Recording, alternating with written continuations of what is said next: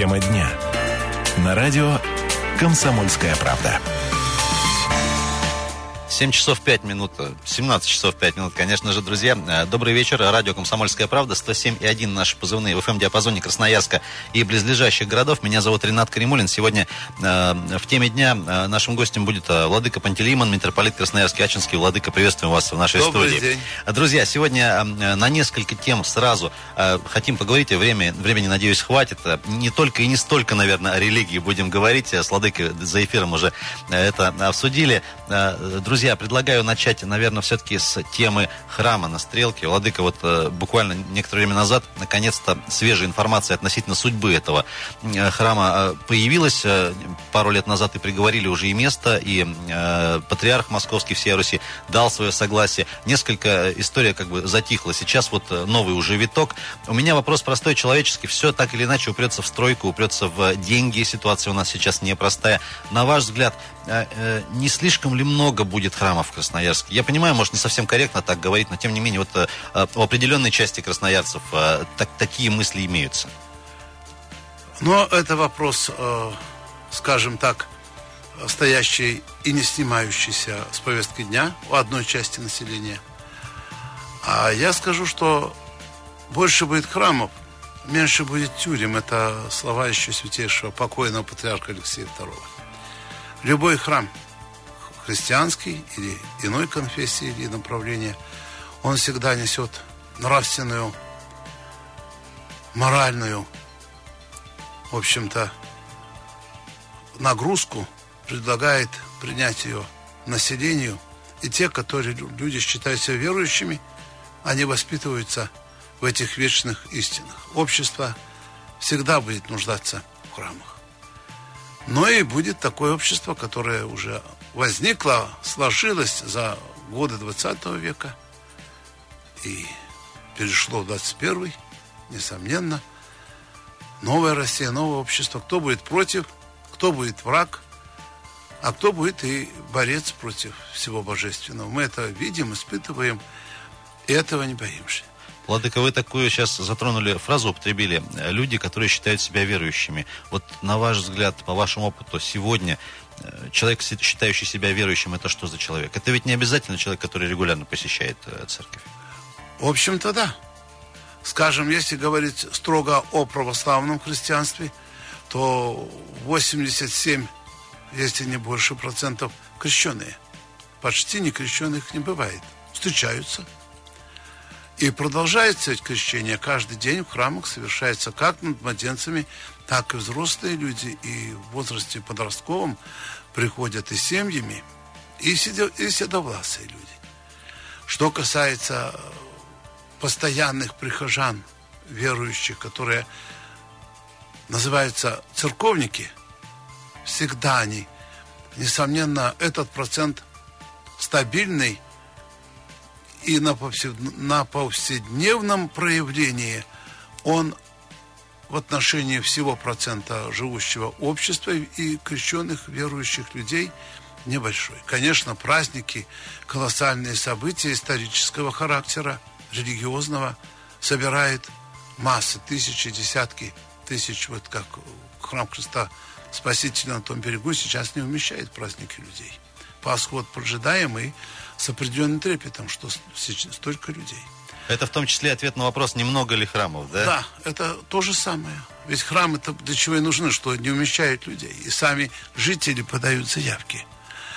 А в отношении верующих, скажу так, э, как сказал учитель церкви, наставник древних времен, но у нас не бывает древности, Тертулиан, что душа человека сама по себе христианка, она ищет доброты, вечной доброты, неумирающей доброты, поддержки определенного оправдания и исполнения каждодневного хочется исполнения своих надежд.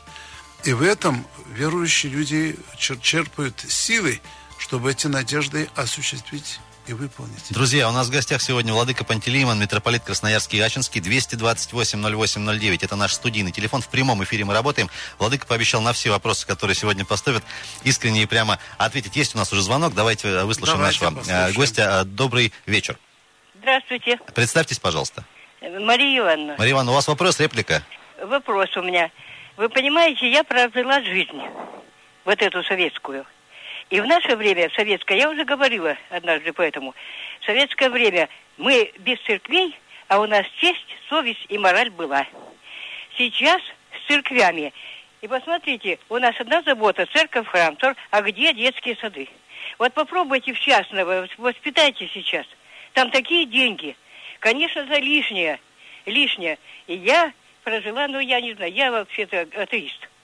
И я считаю, что это вот настолько у нас вот идет перебор вот с этими церквами и храмами, а детских садов нету.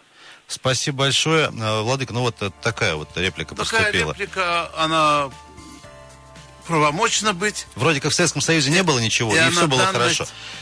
Я бы сказал так, это вопрос спорный, вот э, что, уважаемые, ну, это ветеран, я чувствую, и дай бог здоровья ей, хоть она и атеист, все равно когда-то предстанет пред Богом. А вот в отношении честь и совесть все завершалось в ГУЛАГе, и Сибирь тому свидетель. Все завершалось ложью. И если бы это было все справедливо, то Великая партия не развалила бы и не предала, и не продала бы за определенные проценты Великий Советский Союз и ветеранов, и нас, молодых. Владыка, на ваш взгляд, корректно ли вообще э, как бы на одну чашу весов ставить, например, строительство храма, а на другую строительство детского сада?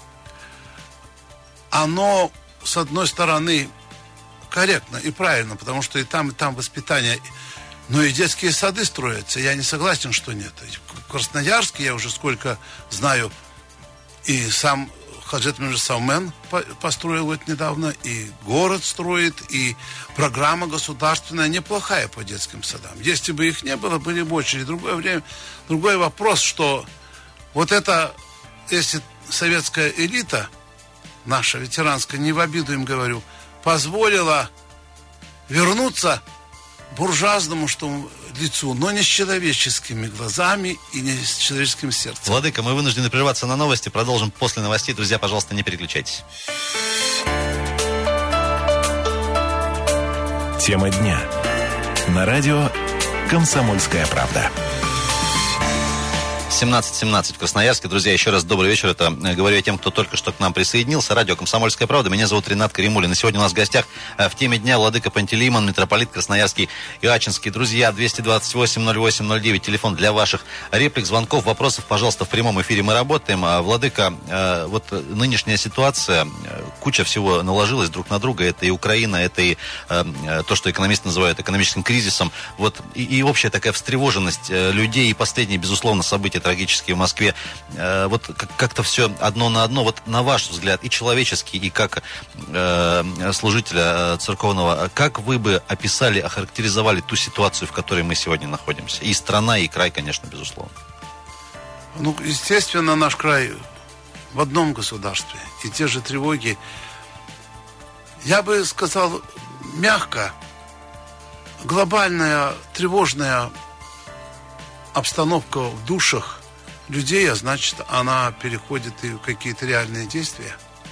Эта тревога поселилась в каждом доме, в каждой квартире, в каждом сердце, независимо верующий, неверующий, независимо от возраста. Вот буквально вчера я встречался с подростками в одном из училищ. И дети, это еще дети, им по 14, ну, 16 лет, задают вопросы, касающиеся и Украины, и того, что в Москве произошло. Они переживают. И, конечно, это переходит в определенные эмоции, как качественного характера, так и негативного. И перехлестывает край. А с другой стороны, общество, на мой взгляд, я не буду навязывать и спорить, лично моя оценка, все же не имеет никаких ориентиров для того, чтобы твердо стоять на своих позициях, кроме, может быть, в генах находящегося наших народов, наших религий, это вот сейчас чувство опасности для Родины, для государства, для самобытности нашей огромной страны. И чувство, которое требует практических действий по защите и по реализации права защиты своего суверенитета. Это я чувствую. А другая, очень тревожная, совершенно противоположная оценка сама по себе как-то в моем душе, в сердце, это определенная и большая часть общества, живущая по законам эгоизма. А, такого, не побоюсь слова, паразитического себялюбия, самолюбия. Разруш... Разрушительного. Разрушительного. И очень бесчеловечно циничного, я бы выразился, может быть, и остро выражаюсь, отношения к себе подобным, согражданам, к соседям, к людям своей страны. Это какой-то гипертрофированный инстинкт самосохранения или как Совершенно верно. Вы сказали вот сейчас последняя фраза. Это действительно так. Ясное дело, старшее поколение, ветеранское, уже теперь и мой возраст, мы потеряли Великий Советский Союз. Мы потеряли опору, которую видели, самое главное, сохранение страны. Это армия, флот, государственные структуры. Сейчас, вот именно сейчас возврат к этим позициям дает определенный импульс надежности. И возрождается чувство самодостатка и достоинства, потому что мы способны возродить наши силы, самые земные, самые, что это, своей рубашкой. Хорошие, что называется. Хорошие. Владыка, я предлагаю дать возможность э, людям высказаться. 228-08-09, добрый вечер. Добрый вечер. А представьтесь, пожалуйста. Добрый вечер. Меня зовут Анна Антоновна. У меня вопрос к вам вот такой. Я близко живу э, от э, храма Иоанна Предтечи. И у нас здесь вот служил святой Лука. Не планируете ли вы привести его мощи в наш храм? Большое спасибо, Владыка. Такие планы есть, э, только не в этом году. Это очень, он же в Крыму находится. И переговоры, они обычно всегда идут непросто. Монастырь, где мощи лежат, они, конечно, как святыни берегут и день и ночь Э, ревностно. Ревностно. Это всегда было. Несомненно. Более того, у нас есть пожелание, хотя, может быть, уже это и ни к чему. Ведь он объявлен всерусским святым. Но нам хочется, чтобы еще добавить к святителю Луке частицу и Красноярский. Вот там Симферопольский. Обособить, что называется. Да. А потому что он состоялся как святой, как подвижник, как великий ученый здесь в Красноярске. Но справедливости ради отметим, что в последнее время э, мощи так или иначе периодически появляются в Красноярске, привозят. Различные их сюда епархия. И, и привозим, оповещаем. Э, друзья, следите внимательно э, за публикациями, в том числе в средствах массовой информации. 228-08-09. Есть еще звонок. Добрый вечер. Добрый вечер. Представьтесь, пожалуйста. Добрый. Меня зовут Олег, я православный. Я вот хотел уточнить такую деталь, как церковь поступает э, с, со служителями культа, которые сами все-таки искушаются. То есть вот когда смотришь вокруг, э, то есть как бы смотришь, на чем ездят, какой автомобиль там паркуется, да, садится там святой э, отец там и так далее. То есть что на руках, то есть чем питаются. То есть это же не слышь. Э, если бы побольше аскетизма, это было бы видно. А так видно, что люди сами искушаются, имеется в виду священнослужителей. То есть, как дорогие это... часы, дорогие автомобили, дорогая одежда. Да, то есть как бы, ну, как ну, примером надо же людям показывать. То есть как бы я не вижу этого аскетизма, не вижу этого примера, а, там, то есть изнутри в душе. То есть э, я не могу сказать, что это там повсеместно, но примеры есть, как вот церковь с такими поступает. То есть Спасибо, Олег. Владыка, действительно, вопрос-то важный. Ну, вопрос важный и в то же время вопрос э, до гротеска доведенный. Во-первых, э, духовенство имеет те же права и возможности, кто может обладать вещами и имуществом, как и каждый человек. Особенно люди, семейные священники.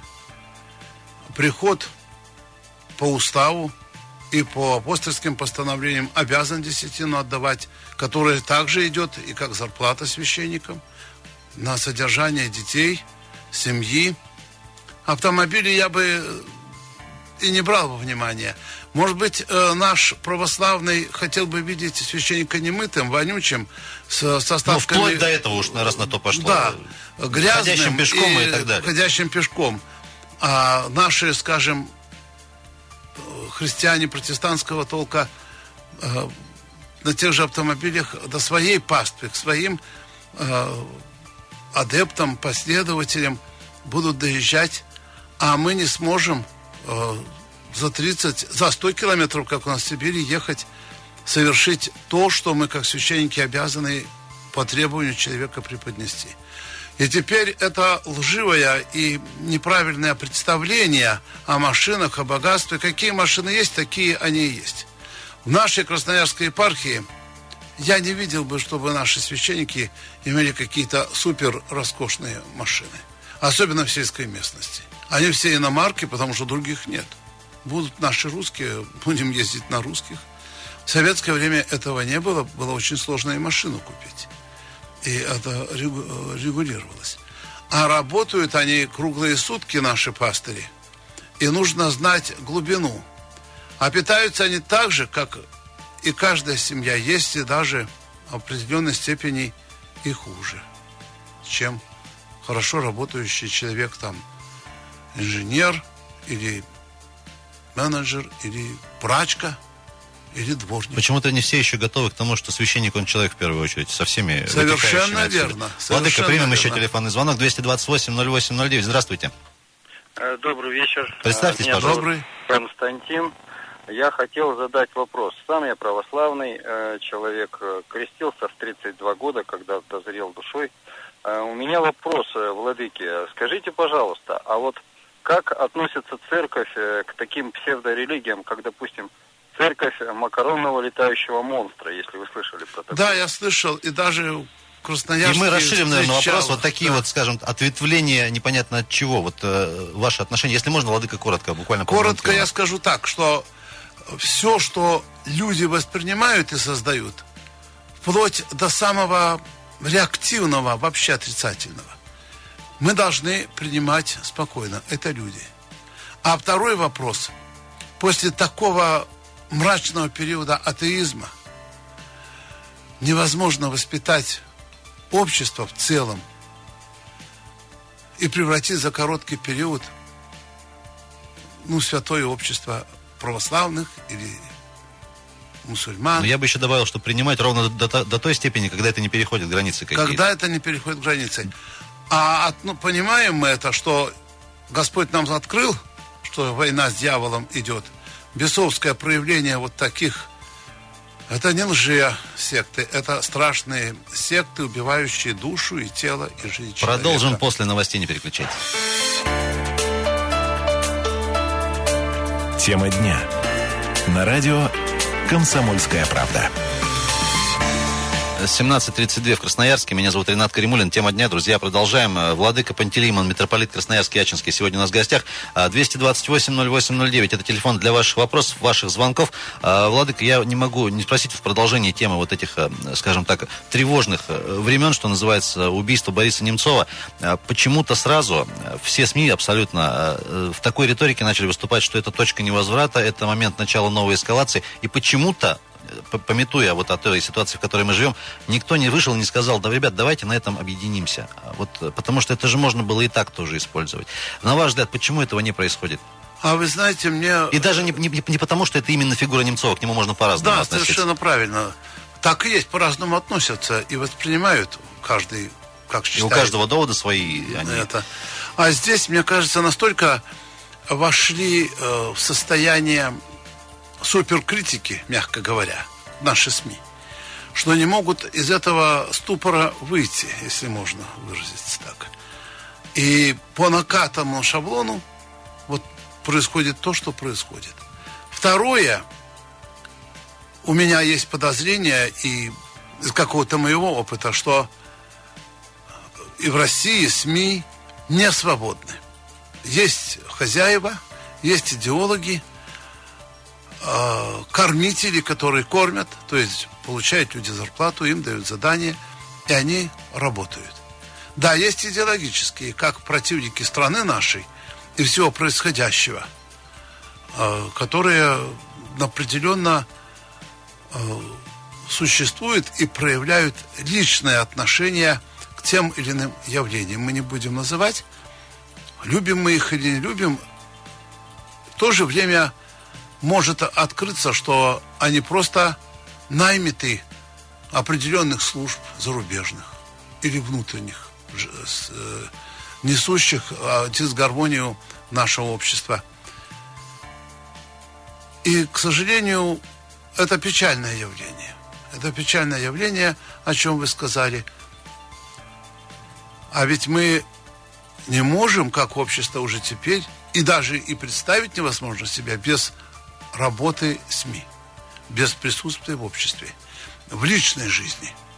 Мы связаны с телевидением и газетой, и с интернетом, и другие какие-то формы есть. И, конечно, они действительно разнятся. Но одно вот отличило, что вот то, что вы буквально как закон вывели, что сразу такое наклонение. А кто сейчас и что и кому должен сказать или сделать, чтобы вот этот повод, а это повод серьезный очень, да, воспринять именно как начало некого позитивного? Кто-то в состоянии вот это вот э, Я думаю, свернуть, что повернуть и... Никаким государственным указом или э, силовыми действиями этого никто делать не должен. И вообще мысли этого не должно быть.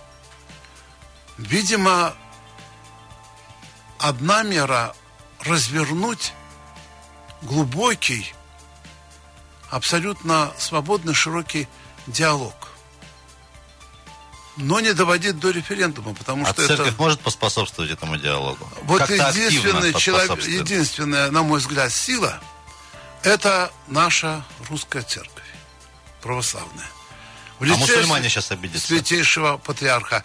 А здесь и мусульмане, и иудеи, и буддисты, и другие разумные э, направления, христианские ветви и нехристианские, поддерживают этот голос вообще верующего сообщества страны.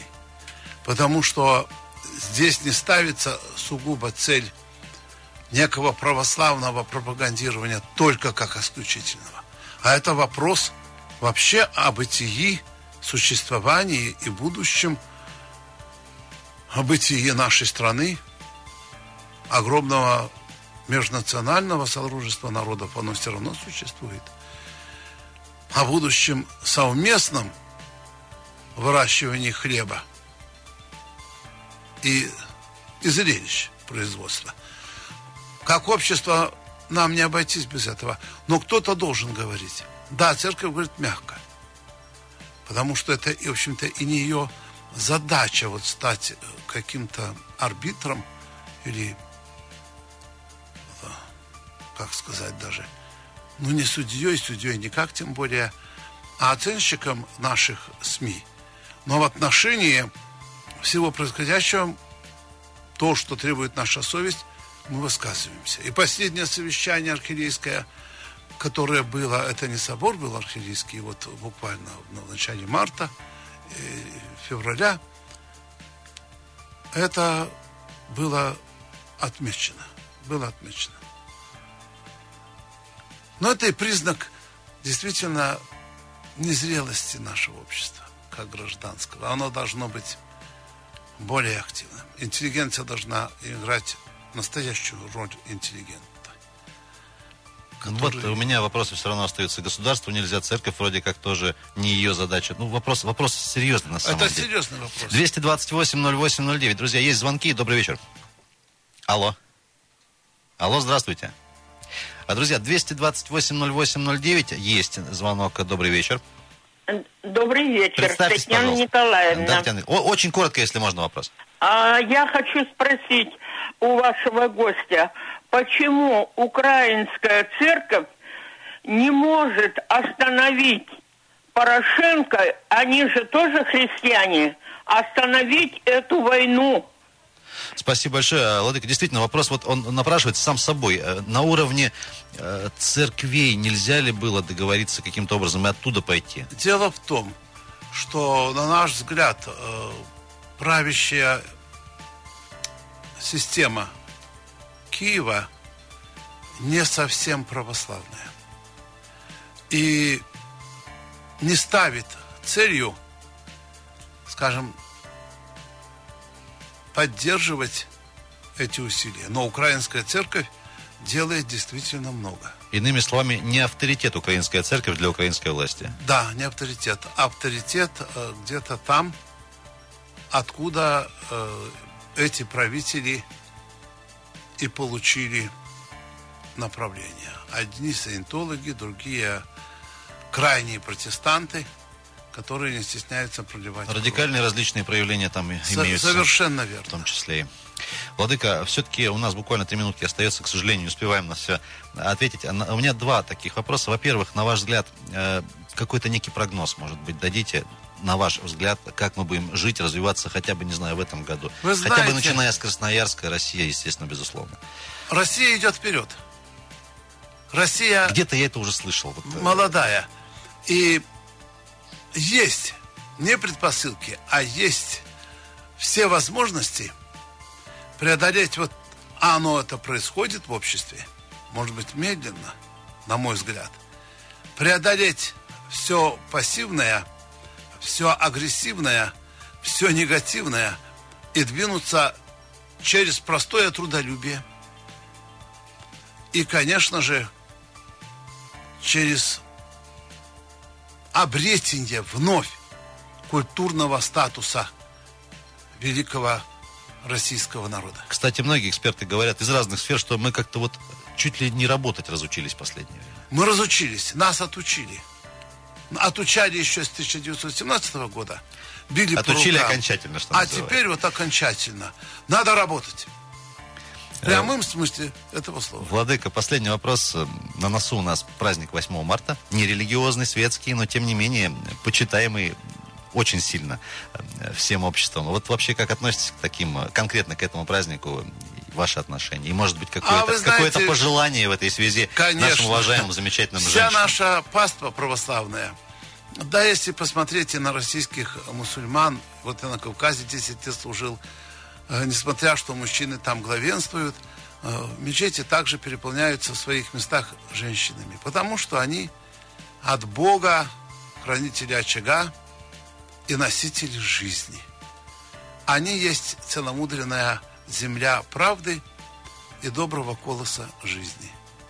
Поэтому, а у христианстве есть праздник после Пасхи Жен Мироносец, особое почитание женщин. И к- 8 марта так случилось, совершенно другими силами созданное, оно воспринимается нами как добрый, светлый, независимо от погоды, солнечный такой И теплый. день и теплый, без которого нельзя существовать. Я желаю всем женщинам терпения. И хочу сказать, что наша церковь создала службу по защите женщин от семейного насилия. Владыка, спасибо, что нашли для нас сегодня время. Очень надеюсь, что в скором времени снова здесь С увидимся. удовольствием, я А, Как всегда, люблю. ни на что времени не хватает. Владыка Пантелеймон, митрополит Красноярский Ячинский был у нас сегодня в гостях. Спасибо, что к нам пришли. Удачи вам, здоровья. Спасибо до А, встречи. Друзья, эфир для вас провел Ренат Каримулин. Оставайтесь на 107 и 1 FM. Пока.